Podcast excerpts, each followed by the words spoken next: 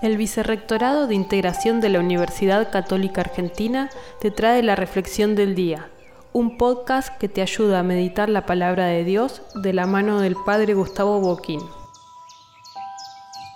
Qué volátil es el corazón humano, qué poco firme,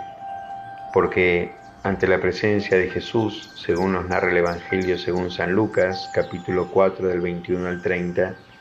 allí en la sinagoga de Nazaret, cuando lo escuchan hablar, todos daban testimonio a favor de él y estaban llenos de admiración por las palabras de gracia que salían de su boca. Pero cuando Jesús les dice que ningún profeta es bien recibido en su tierra y que él por lo tanto no va a ser escuchado, ellos termina diciendo el Evangelio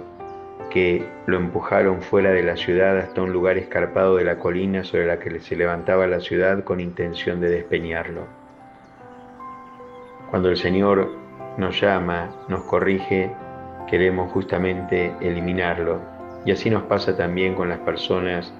que buscan nuestro crecimiento, buscan perfeccionarnos. Cuánta humildad tenemos que pedirle a Dios, cuánta disponibilidad